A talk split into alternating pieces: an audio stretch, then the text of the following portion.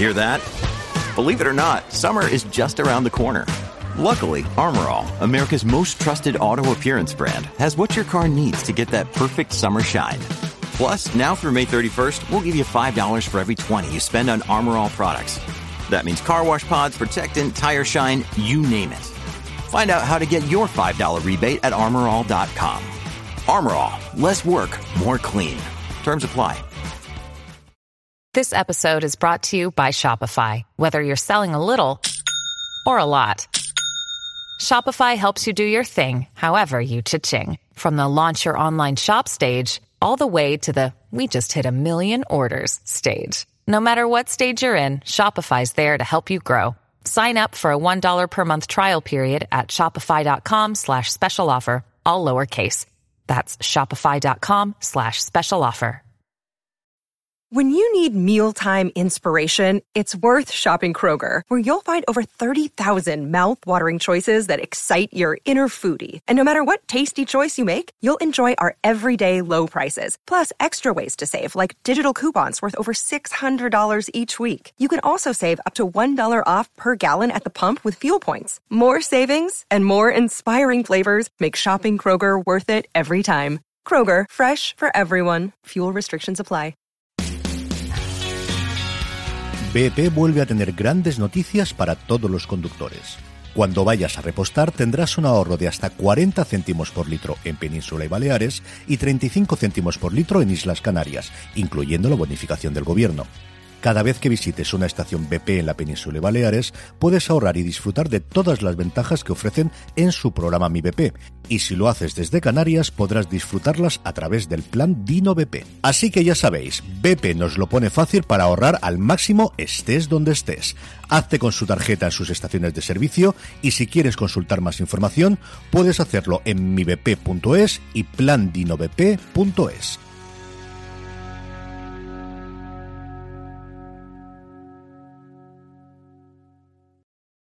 From sponsoring cultural events to partnering on community projects, creating youth programs to supporting first responders, at MidAmerican Energy, caring about our community goes beyond keeping the lights on.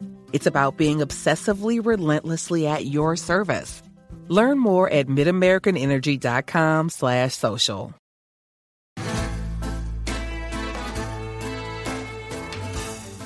Placeres culpables.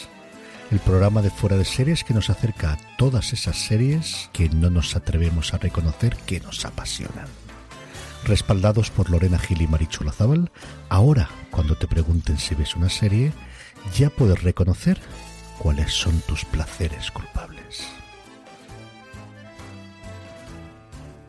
Hola a todos y bienvenidos a Placeres Culpables, el programa de fuera de series en el que semana tras semana pues os traemos esas series de las que nos apetece hablar a esta compañera inigualable que tengo como siempre a mi lado, estupendérrima con camiseta de dinosaurio que es Marichu Olazábal. ¿Cómo estás, Marichu? Muy buenas a todos. Llevo una camiseta de un T-Rex que tiene una taza de té. Que, A mí para los que nos vean en YouTube, es la cosa más mona del mundo. Es un pijama, por cierto. me siento de un soso, o sea, no os podéis ni imaginar porque me siento como de luto o algo. Toda Tiene, tiene Toda pantaloncitos a juego con un montón de tiranosaurios Rex. Yo, o sea, Hombre. lo vi y evidentemente, o sea, le hice clic a comprar y pagar lo más rápido que he hecho en mi vida. Y es que, y así es nuestra Marichu. Por eso os decimos, os traemos series, sí, y luego pues vais viendo más o menos cómo somos cada una de nosotras. T-Rex para Marichu. ¿Qué me habría cogido yo? Ah, Dios sabe. Algo que llevara comando. No, lo Está- sé. Algo con glamour y balas. No, pero he encontrado, yo no me acuerdo, es cierto, es cierto, pero eh, hace poco vi una camiseta que, eh, que ponía algo así como, juégatelo con- juégatela conmigo, tiene que estar divertido. O sea, ¿sabes? O sea, ese tipo de cosas, yo soy mucho más de ese rollo.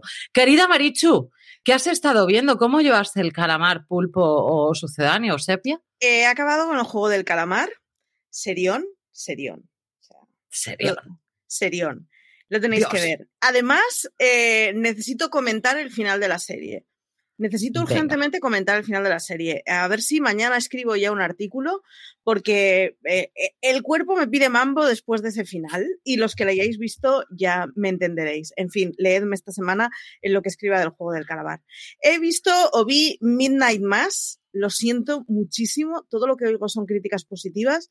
A mí me aburrió soberanamente y lo dejé, no sé si en el tercer o cuarto episodio y dije, estos screens no son para mí. Y ya está. Y lo, abandoné terriblemente. Y ahora no hago más que oír a gente hablar bien de la serie, pero a mí no consiguió atraparme.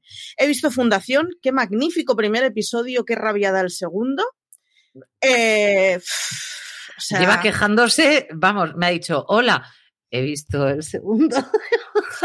o sea, ya, ya, ibas mal, Marichu, con este tema. Llevo todo el día apretando los puñitos porque el primero es un, un, ejercicio de ciencia ficción clásica, completa bien la obra, rellena huecos muy bien, es como, me encanta, me encanta lo que están haciendo, aparte una borrachera de dinero increíble. Llega el segundo y me mete en una situación sentimental que es como, no, el amor lo estropea todo. En fin. Dice ella, con su camiseta de T-Rex y su tacita de té, super mona, super love todo, y de repente el amor lo estropea todo, queridos Sí. míos. Vamos a ver. Es que en crimen, ciencia ficción y fantasía épica no puedes meter amor, lo chafa todo, es un coñazo, no le interesa a nadie. En fin, he visto Doctor Death, aún no sé muy bien de qué palo va este tipo, he visto los tres primeros, creo, y de verdad que es que no le acabo de pillar el punto a la serie, o sea, no, no, es un, la historia está basada en hechos reales, digo basada y no sé hasta qué punto, ¿eh? o sea, no es un true crime, no os lo tomáis como tal, pero es un cirujano que básicamente estropeaba a toda la gente que intervenía, les, les buscaba la ruinita y les jorobaba el cuerpo, y aún no sé si es que el tío es un torpe de narices, si es que le ha dado una chaladura y ha olvidado absolutamente todo lo que sabía, o es que el tipo tiene muy mala baba y disfruta destrozando la vida de la gente. No consigo entender el punto. Yo hay algo que me estoy perdiendo. En fin, Esta es la de. Joshua Jackson, si no me equivoco, ¿no? Sí. Y Yo opto por la opción C. Yo opto también por esa, pero tampoco es una cosa que la dejen como muy claro. Hombre, cuesta pensar que alguien llegará a ser titulado y pasará los mm, múltiples años primeros de especialización y toda la pesca eh, matando gente, así que se supone que eso tiene que ser un poco vocacional, pero realmente tampoco no lo explotan mucho. Eh, siguiendo con el tema médico, seguimos viendo Scraps. Dios mío, qué magnífica es esa comedia, qué bien aguantado el tiempo, qué divertida es. Me he puesto a ver a Pebío eh, por influencia tuya. ¿Y qué tal? ¿Lo llevas? Solo he visto los cinco primeros. Y es comedia, así que le doy margen. Pero ah, no me acaba de entusiasmar. Eso es lo que me pasó a mí y ya te digo también, también te digo que era porque el tono del humor que tiene a, a mí no me termina de captar porque es demasiado estridente para mi cabeza. Para Pero- mí es poco estridente. Ves, cada uno tiene su... A mí no, no ¿No llega al punto de desbarre total, pero supongo que seguiré con ella porque además alguien la tiene que cubrir, así que está bien que Pero el protagonista me encanta, ¿eh? Ojo. Sí, eso sí, eso sí. Eh, estoy con Vigil. Mm, Es una serie de submarinos nucleares. No hace falta que os diga nada más. Esto ya lo tiene todo. Lo único que no tiene son rusos. Pero hay submarinos y hay riesgo nuclear, que es todo lo que se le puede pedir a una, a una serie de submarinos. Y he visto el final de Lucifer. Te he visto sufrir en Twitter con el final de Lucifer. Como es la última serie que ibas a traer hoy, si te parece, comentamos un poco qué nos ha parecido ese. Yo la he visto también, porque además vi que ya estabas tú ya metida en, este, en estas camisas y en estas once varas, y dije. "Pues Yo también, no vaya a ser que mi marichu me la quiera comentar después y yo no soy como otras que no ven Band of Brother. Entonces, Estoy en ello, estoy en ello. Le estoy Este- poniendo buena voluntad. le estoy poniendo fe, le estoy poniendo fe. Entonces, cuéntame, ¿cómo has visto tú el final de, de Lucifer? Porque a mí la A ver. anterior me pareció una locura, cholada total, que no me gustó casi Nada. nada. Y, sin, em- y esta la he visto por ya, por terminar la serie, que no me incitaba a terminarla por, por lo que había visto previamente. Y sin embargo, he dicho, amén. Me ha Lucifer". encantado, me ha encantado. Eh, a ver, es un final bien queda. Es un final para dejarnos a los fans satisfechos.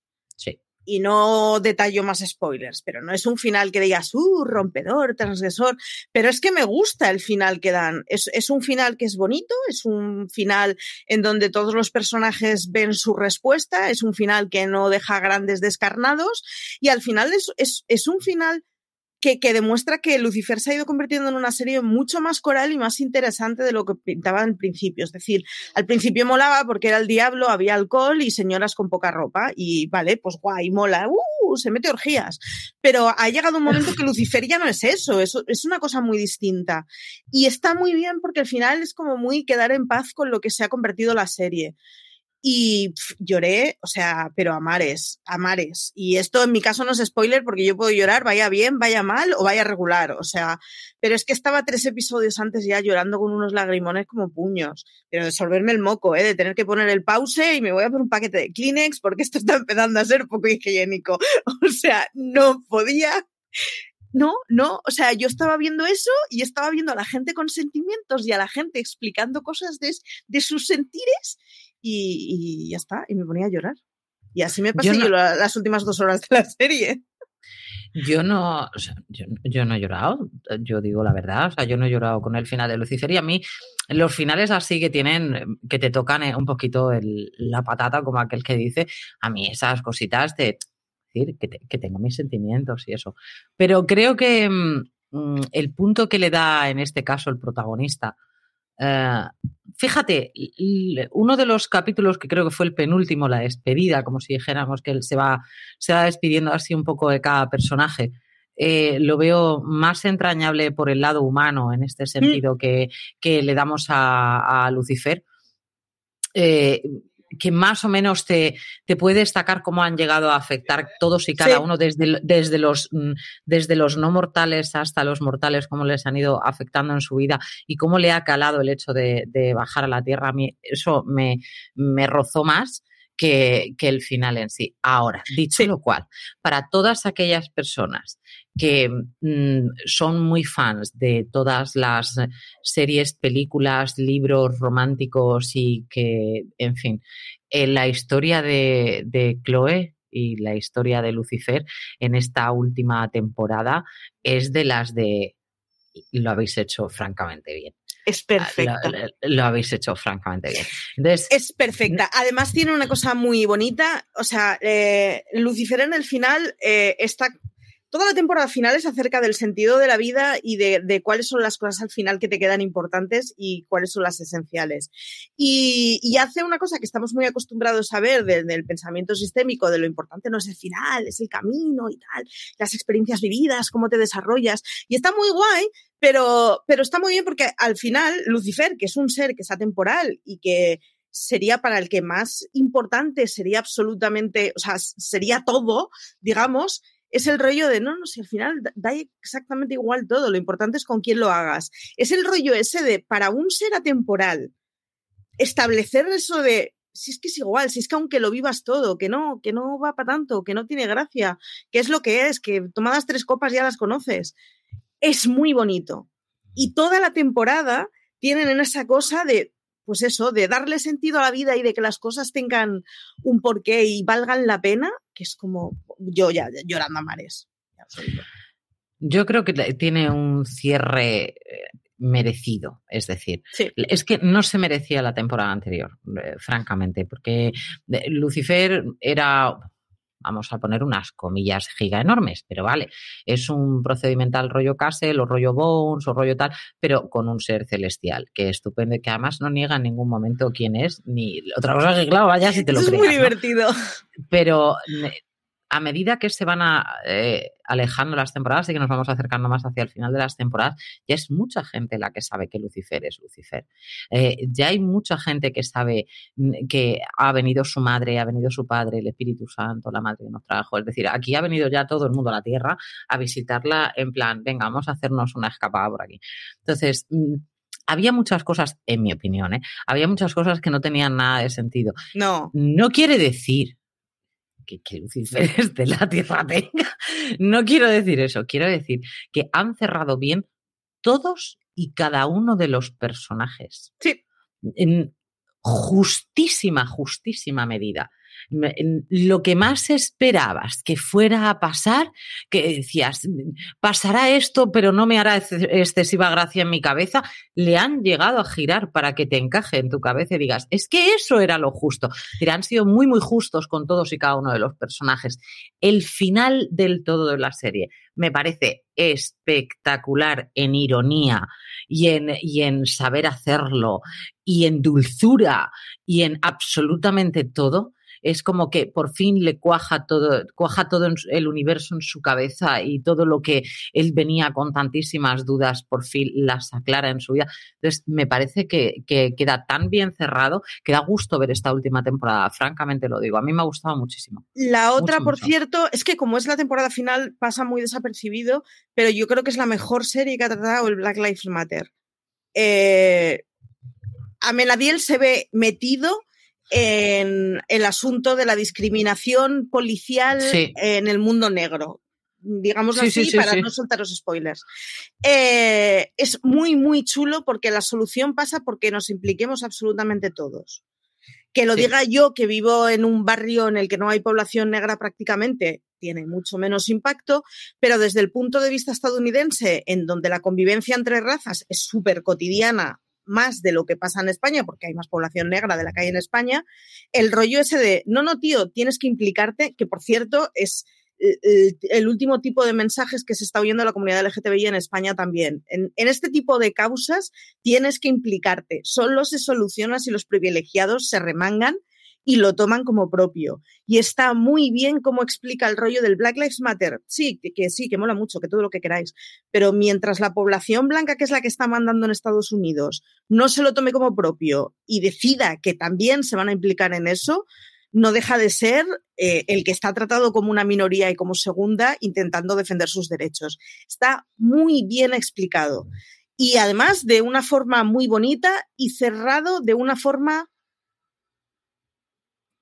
muy feliz sin necesidad de prometer cosas que no pueden prometer, digámoslo así. O sea, es bonito, pero no es la cosa de es todo súper sencillo y esto con que lo decida uno se arregla. No es ese pensamiento naif, pero sin embargo es una cosa bonita. Está muy bien tratado. Lucifer, yo creo que compensa verla. A todos los que a lo mejor en esa anterior temporada dijisteis, ¿Seguimos o no seguimos? Yo creo que es el momento en el de decir sí. Es, ahora es cuando la retoman francamente bien. El hasta eh, podemos decir lo que queramos decir. El papel de Chloe Decker, mm, eh, esto es como lo de Patrick Dempsey se ha ido de Anatomía de Grey. Si se hubiera ido Chloe Decker, pues hasta luego, ¿sabes? porque no, es, no, es la protagonista adecuada para él, pero porque es soseta la pobre. Pero cierto es que en esta última temporada, incluso ella mejora. Sí. Y ya con eso es decir bastante en, en Lucifer. Ay, Marichu, se nos ha ido Lucifer, se nos, se nos va Tomelis. Que se nos ha ido Lucifer, se nos ha ido una de las procedimentales eh, y da penita, da penita, la verdad, porque mm, no sé, tengo la sensación últimamente de que nos quedan pocas procedimentales con un poco de enjundia, pero bueno. Sí, es cierto, porque yo, yo tampoco estoy enganchada a ninguna así que pudiéramos decir, uh, uh, uh, uh que va, ni muchísimo menos. Te cuento cosillas que he visto esta semana. Han vuelto, han vuelto Chicagos, claro, pues sí. Yo, Chicago PD, que era la que más me gustaba, no me preguntéis por qué la abandoné, porque soy así, que, os diga. Pero sí que seguí con Chicago Fire y Chicago Met, estoy muy contenta. Para todos aquellos, ¿ha, llegado ya Chicago Met a España? Marichu. Creo que no. Entonces, no os digo mucho. Perdonad, creo que no, pero es que tengo que reconocer que los Chicagos los tengo muy fuera de pista y estaba intentando recordar si en las agendas semanales de streaming lo había leído y yo diría que no han vuelto los Chicagos. A ver, como, como spoiler. Venga, va como spoiler así un poco tontorro, pero vale, desaparecen personajes de Chicago Med. Yo he aplaudido tanto rato, además es que empecé, le di al play, empezaron a desaparecer personajes los cuales no me hacían ninguna falta y estuve así todo el rato. Bravo, bravo, que continúe, que continúe. Realmente, mm, Chicago Metro es una serie que me entretiene, pero que no me fascina. Y Chicago Fire me entretiene más mm, que Chicago Met. Así que, y los, Chicago Fire es la que mejor llevan desde mi punto de vista. ¿Qué he seguido viendo? MASH, obviamente, porque ya, ya esto es repetición sobre repetición, voy como Marichu. Eh, ha vuelto The Voice en Estados Unidos, es, en este ¿En caso España con, también? con Kelly Clarkson, con Ariana Grande, con Ah, The. Voice de la voz. Yo pensaba que decías Sí. The Voice de Amazon Prime. No, The Voice de la Voz, que es el programa que yo veo, es sí o sí, señoras, canten y Marichu llora, y yo veo tranquilamente y disfruto como una enana. Em, enganchadísima de nuevo a Primos Lejanos, porque claro, tengo a mi hija, que es lo que más me... Esto me ha encantado. ¿Sabéis esas personas que no les importa leer el libro empezando por el final? El caso es que no vaya a ser que se les rompa el libro. Pues ella, claro, mm, dice, no vaya a ser que me quiten la serie, pues voy a ver al menos el final. Bien, Y con sus mías. dos.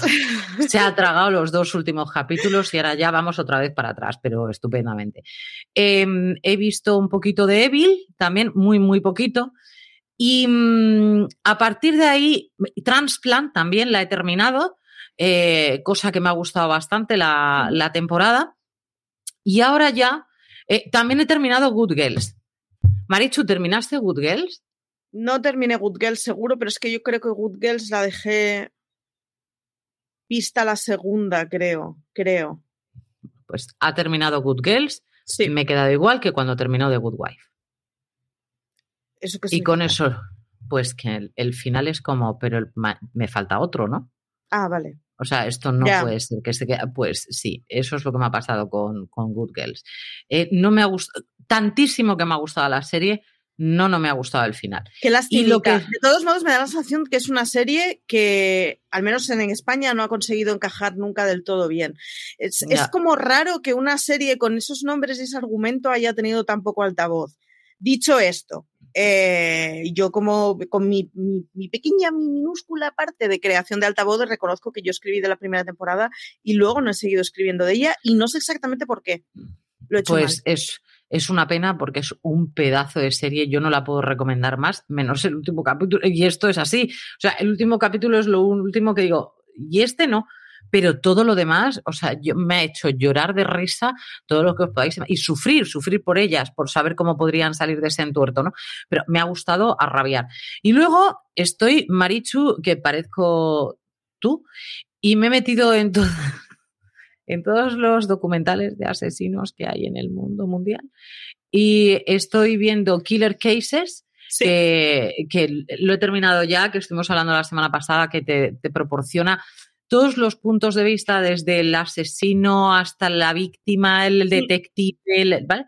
Luego, es, hay, esta a mí me tiene, hay dos que me tienen bastante loca. Otro, uno- otro se llama Cold Cases, Sí. que ahí son pues esos casos que se quedan ahí olvidados de la mano de Dios y que en todos los pueblos de Estados Unidos en los que yo viviría ahí es donde matan a la gente. Yo ya he llegado a esa conclusión y donde están todos los casos que nadie abre en la vida hasta que se descubren 32.000 años más tarde. Ostras, el otro día tú me mandaste una fotografía con una cinta de vídeo en donde ponía cold cases. Yo la verdad Sí. es que lo miré como muy en diagonal, o sea, no me fijé y pensé que estabas volviendo a ver Cold Case, la serie procedimental que en España fue Caso Abierto, creo que se llamaba. Sí, ah, pero no. amiga, o sea que no, que te estás viendo un true crime que se llama Cold Cases. Este no lo Cold tenía Cases, brutal, brutal, brutal, porque además es, claro, como después, claro, aquí hay mucha ayuda de, de toda la parte de ADN. Ojo, Sí. claro, que es lo que no tenías X años antes. Es que estamos hablando de casos de los años 80, de los años 90 y que hasta que no han pasado los 20 años siguientes y que de repente un detective que en aquel momento cuando sucedió el crimen probablemente él tenía 10 años, ahora decide que este caso le parece interesantísimo, que lo va a abrir y que, mira, se me ha ocurrido a mí que ese bote, ¿por qué no? eh? Nadie lo, lo cogió para huellas o para ADN o para lo que sea, ¿no? Y a partir de ahí es cuando se descubre quién ha sido y ya incluso padres, madres y tal han fallecido, ya no saben quién Ya. ha sido la persona que, que mató a su hija, hijo o lo que sea. Me, ha gustado muchísimo, pero el que me deja mm, totalmente sin aliento desde el... O sea, de- se llama The Killer Speaks Vale. y son entrevistas al, al asesino en concreto o asesina y te cuenta cómo sucedió. Igual que tú y yo estábamos hablando de Lucifer. Qué bien. con la misma serenidad, tranquilidad, en muchos casos, o sea, en muchos casos, en todos los casos, una frialdad excesiva, pero no en plan, no te lo cuento robóticamente, sino que te lo cuento tranquilamente, que son dos cosas distintas. Entonces, lo que me gusta mucho de, de esta parte es el psicólogo que hay detrás de todo esto. Hay varios psicólogos, ¿no? Que son especialistas en. Y entonces, va identificando los rasgos de esta persona y va diciéndote, pues mira, en este momento esta persona lo que está haciendo es mintiendo porque tal, o ha tenido este tipo de vida, o esto no es excusa para, lo que está haciendo es refugiarse en. Entonces, te explica muy bien la psique que, que tiene el, asesino, mientras que tú lo estás viendo al asesino. El asesino es estupendérrimo y fenomenal. Le, le pones otra ropa que sabes que no es de presidiario y claro, te tima te tima porque es una seguridad y una tranquilidad hablando como si estuviera tomándose un café. Sí. me ha dejado tan fuera de lugar que digo, mm, esto, claro, todavía no los he terminado todos. Em, ahora estoy con, el caso de una, de una mujer, y, pero mm, las asesinas y los asesinos, la diferencia es brutal, ¿eh? Cómo hablan unos y cómo hablan otros. Las mujeres en este caso tienen eh, otro lado del cerebro funcionando mientras están hablando contigo e intentan darte mm, unas excusas más razonables, mientras que el hombre no. Yo he estado viendo, por cierto, el documental que hay en Netflix de los crímenes, o sea, de los crímenes de los atentados del 13 de noviembre de París, el de Bataclan, que ha, pasado la historia como el de Bataclan, pero es mucho más que el de Bataclan. Yo prácticamente había olvidado un mogollón de esas noches, o sea, de esa noche. Y está narrativamente muy, muy bien para los que escribís historias, porque absolutamente todo el relato se hila solo con declaraciones de testigos. No hay voz en off. From sponsoring cultural events to partnering on community projects, creating youth programs to supporting first responders, at MidAmerican Energy, caring about our community goes beyond keeping the lights on. It's about being obsessively relentlessly at your service. Learn more at midamericanenergy.com slash social.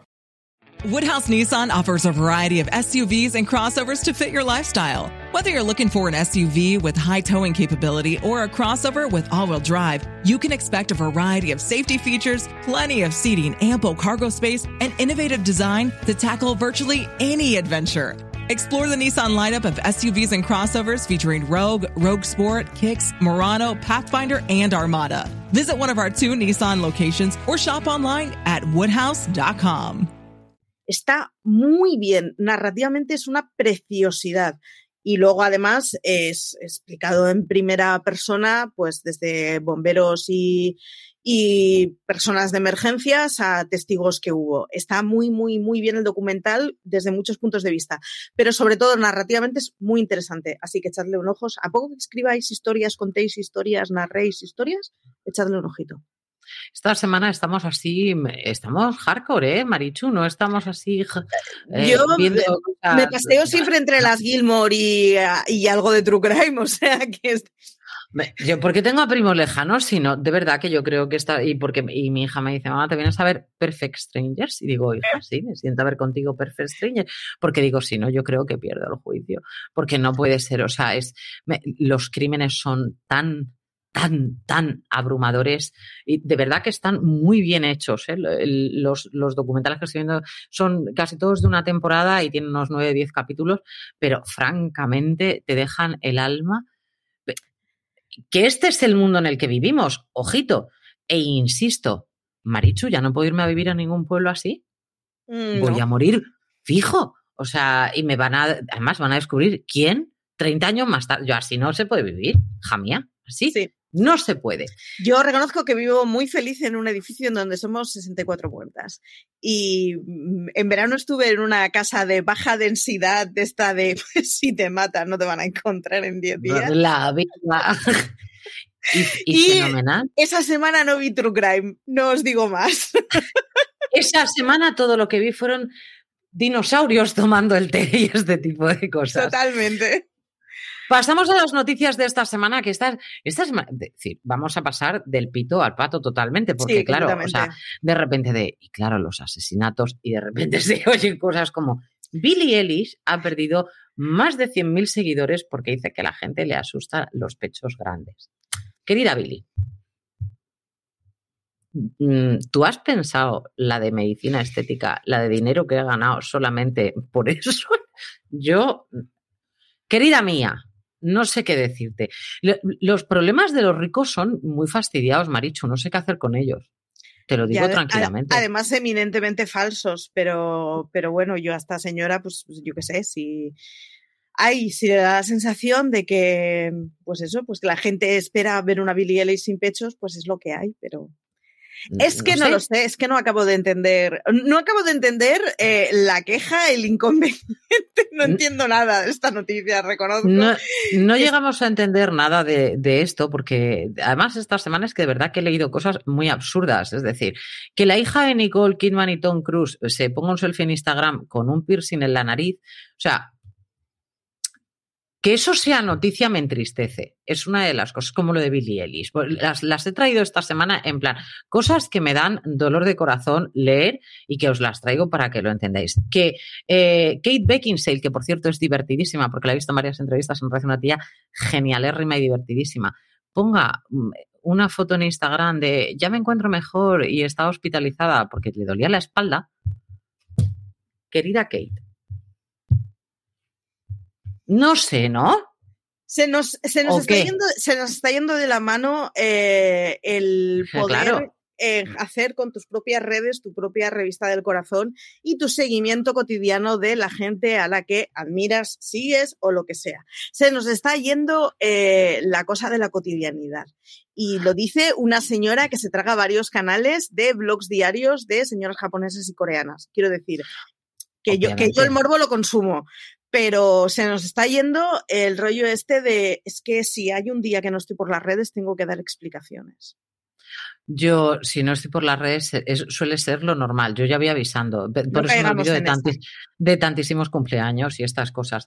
Por cierto, que lo que sí es una, una noticia eh, que me, me ha impactado bastante, Marichu, porque esta no me lo esperaba. Igual que no me esperaba que se muriera el queridísimo Omar Little de, de, de Wire, que bien llevaba una vida de drogadicción detrás muy, muy grande. Es decir, ahí le encuentras esa parte en la que eh, se ha muerto de la misma forma. Tampoco nos vayamos a echar las manos a la cabeza. Pero sí que me ha tocado bastante. A mí, lo que pasa es que a mí Omar Little me tenía totalmente enamorada. O sea, era una cosa por demás como trabajaba ese hombre, a mí me tenía rota.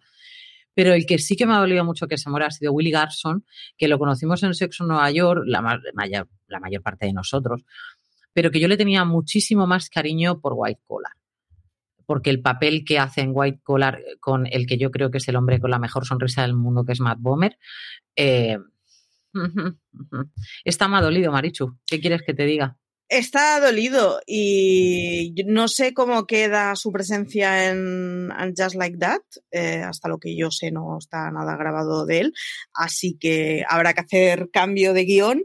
Pero es una de esas cositas que, que, que da lastimurri porque es uno de los primeros Estoy intentando hacer memoria, pero si no es de los primeros referentes abiertamente homosexuales y con pluma, sin ningún tipo de complejo ni de justificación, no andará lejos que de los que hayamos visto en televisión así, sin necesidad de que sea una historia que te hable de cómo una persona.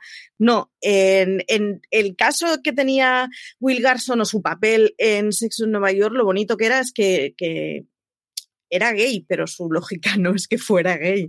o sea, era, era mucho más, era lo que tendría que ser eh, un universo moderno en el que se pudieran hacer papeles que no giraran alrededor de eso, pese a que mucho de su papel giraba alrededor de eso, con su contexto social, pero porque mm, sexo en Nueva York ya era muy marujismo en ese sentido.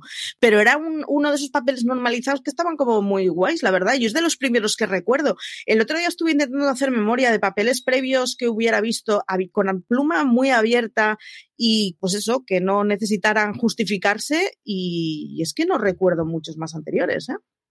Yo, en este caso, eh, sé que Willy Garson, lo estuve leyendo en uno de los artículos, que él, previamente a hacer el papel en Sexo Nueva York, sí que hizo una especie de, de estudio en el que en el que quería saber si realmente a la comunidad gay eh, su papel insultaba de la manera en la que él creía que lo iba a interpretar.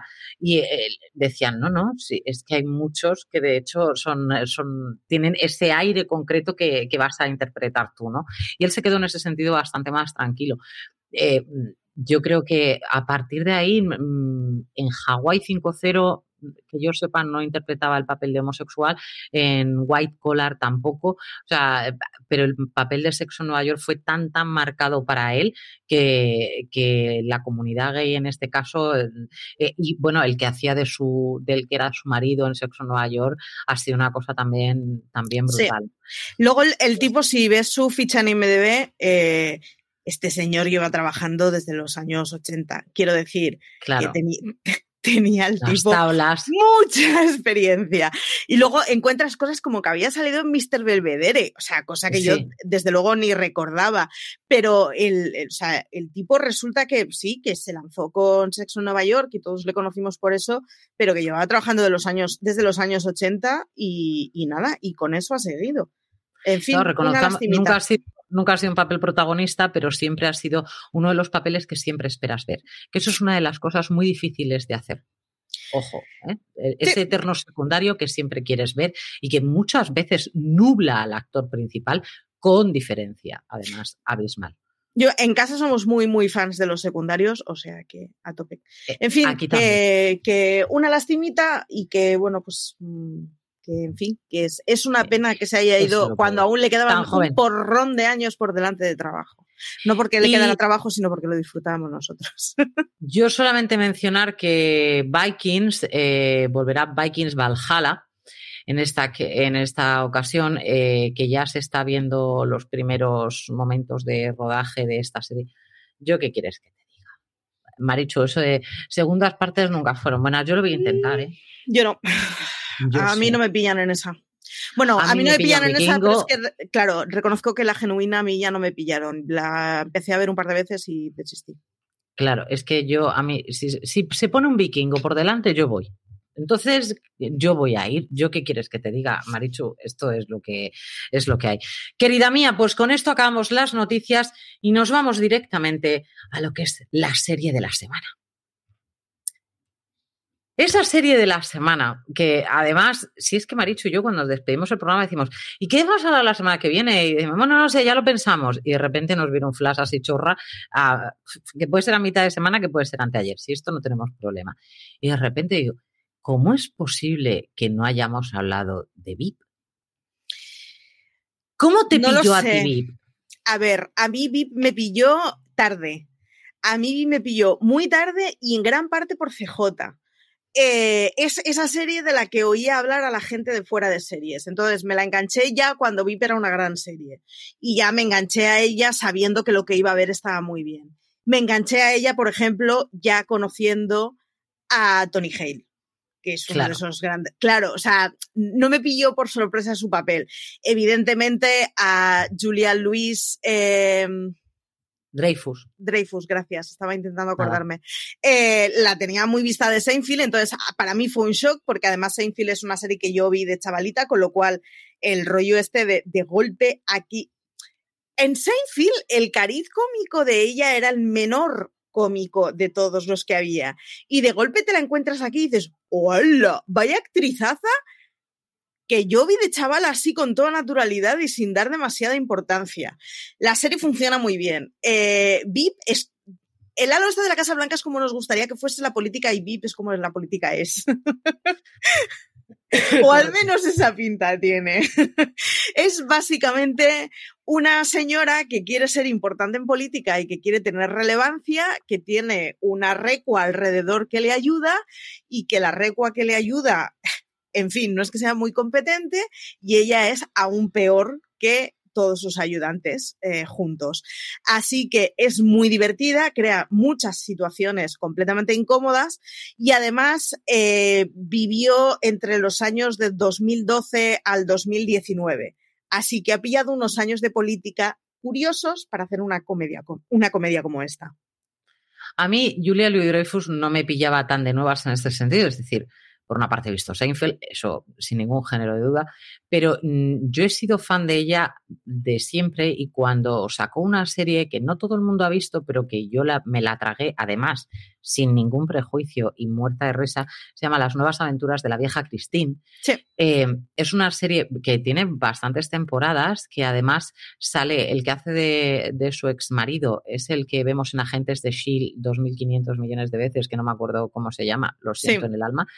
Em, que el que hace su hermano, según me comentaba CJ ayer, porque de repente lo vi y me acordé que era ese chico, eh, ha salido en Legión y ahora está saliendo en una serie extraña que está viendo CJ, que es algo de horror y no sé cuál es, pero que así veo yo las cosas.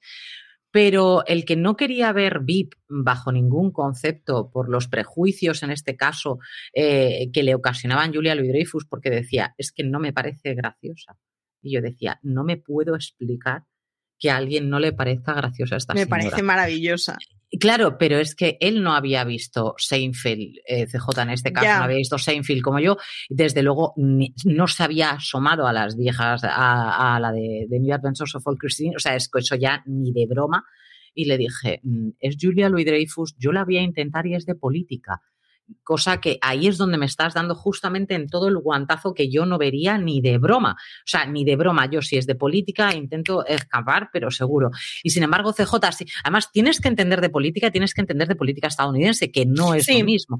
Claro, es decir, es una cosa en la que cuando te van a hablar de las elecciones tú tienes que entender cómo se eligen. Y, no, es, eh, no es una cosa tan sencilla a menos que tengas a una persona al lado como este J que te lo explica, vamos, se lo sabe de arriba abajo, izquierda y derecha. No, y en general está, está, muy bien porque habla de la, de la, política cotidiana siendo una vicepresidenta, quiero decir, de altas esferas de política cotidiana, pero te habla de mecanismos estadounidenses de, de pasar, o sea, es, una comedia, va de otra cosa, no se te va a sentar y a explicar pedagógicamente. Vamos a ver, el debate del Estado de la Nación es. Entonces, simplemente es una cosa que se utiliza de background y que es muy divertida para aquellos a los que nos gusta la política americana, claro. Pues Pero sí que es cierto que vais a tener parte del lenguaje de esa política americana, de esa jerga que se utiliza durante las elecciones, que o te la conoces muy, muy bien, o hay cosas que vas a tener que decir, ¿what? Pero mm, yo, que a mí no me va eso nada en absoluto, es de las series con las que yo he llorado de risa. O sea, pero llorar es llorar y llorar. Eh, cierto es que el los personajes. ¿Es una serie coral? Sí. ¿Es una serie coral? El problema es que tiene una protagonista fortísima. Entonces, no es de esas series en las que dices, estamos delante de una serie coral en la que todo. No, no, no, no, no. Estamos delante de una serie coral en la que la protagonista, como salga, machaca a todos los que hay. Hay que pensar que uno de los personajes que nos vamos a encontrar es a Hugh Laurie y como si hubiéramos visto el ah, fantasma de las navidades pasadas. O sea, es que nos da igual porque mientras que ella está en la habitación, el otro desaparece de tu cabeza. Entonces, sí que es cierto que la gente que se ha cogido alrededor de ella marca mucho la diferencia porque son personajes que tienen clarísimamente cuál es su personalidad. Ningún momento vamos a encontrar un personaje igual que otro. Son personajes algunos muy estridentes, algunos muy dulces. De, de verdad que es una serie digna de ver solamente por el hecho de cómo llegan a esta señora intentar hacer la presidenta de los Estados Unidos con un grupo de tontos, pero, o sea, a un nivel muy avanzado y que para dos listos que puedas encontrar, el resto del avispero está todo el día, what, what, what. Entonces, claro, es muy difícil intentar pelear contra eso, pero es que la primera avispita para muchas cosas es ella. O sea, es que ella, ella es candela brava. Son siete temporadas, pero son siete temporadas cortitas. En total hacen 65 episodios. O sea, que es una de esas series que se puede permitir el lujo de evolucionar mucho, porque hay muchos de año en año, pero que en cambio tiene pocos episodios, así que tampoco es un compromiso a muy largo plazo. Y además, eh, VIP, aunque sea de oídas, a todos os sonará porque es una de las queridas de los Emmys. VIP es una serie que ha tenido dos Emmys como mejor serie pero es que la Dreyfus eh, se cascó todo. cinco premios como mejor actriz principal en serie de comedia. O sea, cinco, cinco consecutivos de una serie que tiene siete temporadas, prácticamente siempre. Eh, fue además nominada para los Globos, lo que pasa que los perdió contra Dunham, Así que ya veis que, en fin, es una serie que tiene reconocimiento y yo insisto, el que tenga siete temporadas pero en solo 65 episodios es algo que le sienta muy bien. Se permite la serie evolucionar muchísimo sin necesidad de hacerte a ti tan partícipe de todo ese proceso y que vaya siendo muy poquito a poco aguanta muy bien el pozo y me gustaría bastante volver a verla ahora después de haber visto todo el trampismo, a ver qué es lo que pasa y cómo nos lo tomamos después de haber conocido la política estadounidense de Trump, la verdad. Si en algún momento tenéis la ocasión, eh, por ejemplo, no habéis visto VIP y decís, ¿cómo puede ser el cariz de VIP eh, sin llegar a verlo? Porque se pueden ver tráiler, por supuesto, menuda chorra, claro que lo podéis ver. Pero si queréis ver solamente un asomo de lo que es Julia Louis Dreyfus con John Hale en este caso. Mm, es John Hale, ¿no? ¿Lo he dicho bien o es Tony Hale? Tony Hale. Tony Hale. En este caso, yo, por favor, os pongo que meteros en YouTube, enganchar cuando gana ella el Emmy y ella da el discurso del Emmy con Tony Hale detrás, que a mí me ha parecido de lo. Son solamente dos speech que yo guardo en mi memoria de todas las galas, ya sea Oscars, Emmys, de lo que quieras, solamente dos speech. Uno, el que hizo la enfermera de, mm, de Nurse Jackie, que dijo eh, gracias y se largó. O sea, que a mí me pareció una cosa soberbia y maravillosa. Y el otro es ella saliendo, Julia Louis Dreyfus saliendo delante del escenario, manteniendo el papel de vicepresidenta con su queridísimo detrás, que es el que le va diciendo quién es la gente, qué es lo que hace, es el que le lleva siempre el bolso, el que le lleva tal, y ir diciéndole cuál es, a quién tiene que ir agradeciendo la gente. A mí me pareció de las cosas más divertidas, Marichu, que yo, o sea, claro, ya, si ya quería que se lo llevara, cuando hizo eso dije, ole tú, o sea, esto ya es demasiado para mí. Vipes de las series de comedia que no es una comedia normal, que no es la comedia clásica de 20 minutos que estamos acostumbrados a ver, no es una, una comedia blanquita, divertidita, que da, no, es una comedia súper inteligente, es una comedia muy, muy trabajada y que mm, ver los pedazos de actores que trabajan ahí, o sea, de arriba a abajo, es para comérsela entera. Brutal. Eh, VIP me parece siempre un híbrido entre Arrested Development y Brain Dead, la serie de los... Eh no me sale el nombre, The Good Wife. The Good Fight. No, de los creadores de The Good Wife, ah, eh, hicieron Brain Dead, que era una serie muy pequeñita de política estadounidense, y es una mezcla entre la retranca que tenía esa y el absurdo que tiene Arrested Development. De hecho, Tony Hale en Arrested Development era Buster, el hijo, mm, en fin, no era el lápiz más afilado de la caja, definitivamente ese chaval. Y, y es, o sea, es de estas series de humor estadounidense que funcionan muy bien y que hay que darle una oportunidad en la vida, aunque solo sea una vez. Vosotros mmm, pillad la segunda temporada, obviad si queréis la primera, que siempre las comedias necesitan un poquito más de rodaje, y poneros un episodio aleatorio. Es muy divertida. Yo creo que incluso la primera temporada es muy, muy divertida, ya entrada, Marichu. O sea, creo que entran con pie fuerte, ¿eh? también te lo digo. No es una comedia que, no tímida. Yo es que no recuerdo demasiado cómo fue la primera temporada, pero, o sea, no, no recuerdo tener la sensación de decir, ah, es que me está aburriendo un poco, pero yo reconozco que en las comedias me subo al, barco muy rápido. Yo en este caso te puedo decir, es una comedia que entró pisando fuerte y entró presentando a los personajes de una manera muy brusca. No es, no es una presentación de personajes. Vamos a ver cómo, cuál es el carácter que puede tener. No, le vas a ver el carácter en los cinco segundos en los que entra por la puerta. Entonces, a mí sí que me gustó la primera temporada porque es una presentación muy, eh, muy franca de cómo va a ser la serie. Entonces, mm, a mí es de esas series en las que yo creo que compensa, como cuando dijeron Parks and Recreation hay que cogerla desde la segunda temporada. Mm, para mí no. Es cierto que es mejor la segunda que la primera, pero para mí no. Yo creo que es una serie que la, la puedes ver desde el principio porque es dulce de la primera y es dulce la última. Entonces, te la, no te han engañado en ningún momento. De hecho, va mejorando, pero no te han engañado. VIP no engaña desde el primer capítulo. Te vas a encontrar y te van a dar de bofetones que vas a disfrutar como una loca. Sí. O sea, yo creo que es una de las series recomendadísimas, que por eso la hemos traído hoy, que es una comedia inusual, que fíjate, tiene más, yo no he visto Arrested Development, eh, obviamente a lo mejor por la temática, por lo que tú me quieras decir o por los personajes, pero fíjate, ese, esa brusquedad de humor y tal, a mí me, me, me tiene el, el, tiro a scraps. podría estar en esa cuerda, sí. Podría estar en esa cuerda de humor que se aleja de la sitcom familiar tradicional, Exacto. que tiene un humor no políticamente correcto, pero no yendo de chico malote, es simplemente que es un humor muy cafre. O sea, Sí. no, no intenta romper barreras, es que son cafres. Sí. Sí, que tiene ese tipo de cosas que, que funcionan muy bien. Eh, VIP además tiene unos diálogos maravillosos. O sea, mm, eh, está hecho Los- por gente que sabe más que leer y escribir y se nota. O sea, yo Sí. me pongo con el papelito y a mí no me sale VIP. Los personajes están extremadamente cuidados. Yo, a todos los que sois eh, muy seguidores de, de CJ Navas, mm, con pocas series le he oído yo reírse tanto como con VIP. Es muy Y- buena. Y, y CJ Comedias, no. Y sin embargo, esta era de las que no fallaba, vamos, ni una. Y e incluso ha vuelto a ver cosas desde el principio, porque es que, francamente, es una serie muy, muy buena. Así que este es el placer culpable que hemos traído esta semana. Dios dirá cuál será el de la, sema- el de la semana que viene.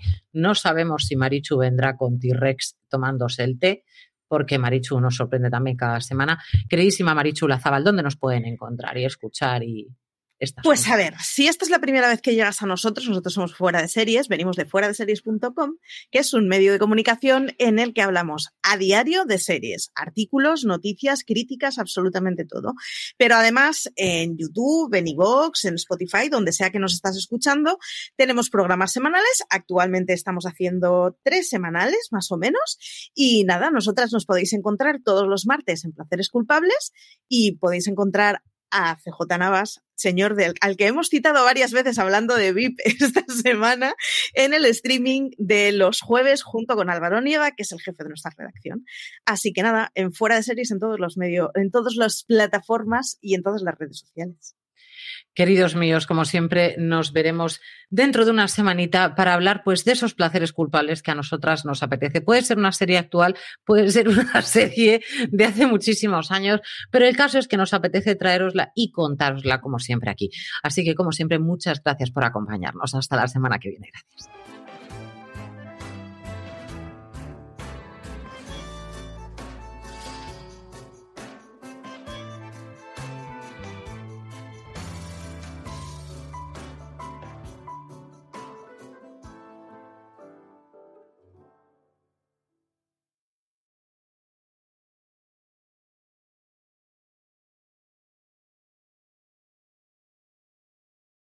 Woodhouse Nissan offers a variety of SUVs and crossovers to fit your lifestyle. Whether you're looking for an SUV with high towing capability or a crossover with all wheel drive, you can expect a variety of safety features, plenty of seating, ample cargo space, and innovative design to tackle virtually any adventure.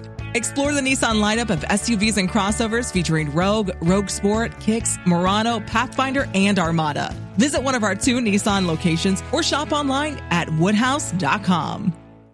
This holiday, whether you're making a Baker's Simple Truth turkey for 40 or a Murray's Baked Brie for 2, Baker's has fast, fresh delivery and free pickup, so you can make holiday meals that bring you all together to create memories that last. Baker's, fresh for everyone. Free pickup on orders of $35 or more. Restrictions may apply. Choose from a great selection of digital coupons and use them up to five times in one transaction. Check our app for details. Bakers, fresh for everyone.